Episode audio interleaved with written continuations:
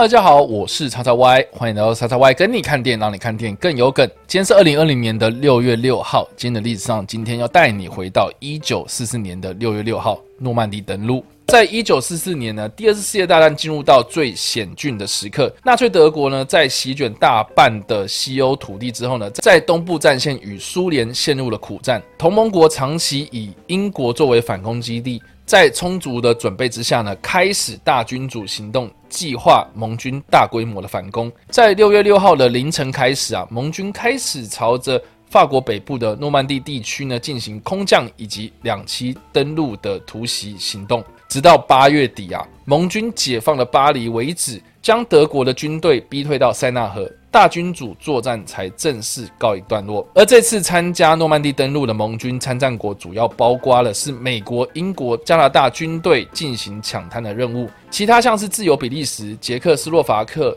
荷兰、挪威、法国、波兰等，总计大约三百万盟军的官兵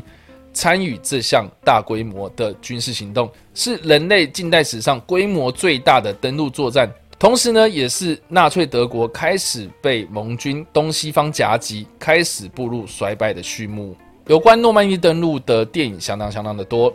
抢滩呢只是诺曼底登陆的其中一个环节。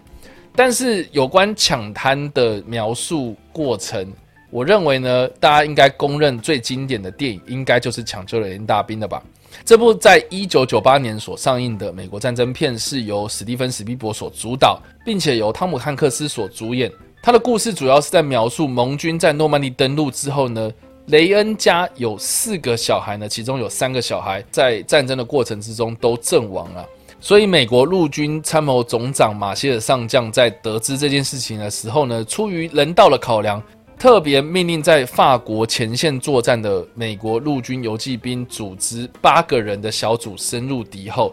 并且在茫茫人海的战场上呢，搜寻这个生死未卜的二等兵雷恩，并且要将他平安的送回家。他的故事非常的感人呐、啊，而且在呈现战争的场面上面，真的是无可话说。在开头的奥马哈海滩抢滩的画面呢，呈现了当时相当残酷的一面。我记得我印象非常深刻的原因，是因为我当时是国小六年级，刚满十二岁，可以看辅导级的年纪啊，就让我接受到这么震撼的画面，真的是，哦，我真的觉得我一生之中完全都不会忘怀。而当中的奥马哈海滩呢，可以说是盟军所有登陆的滩头之中，战况最凄惨。阵亡人数也最多的滩头，虽然最后盟军在滩头上面建立了滩头堡，但是呢，美国以三千人阵亡、受伤或失踪的人数，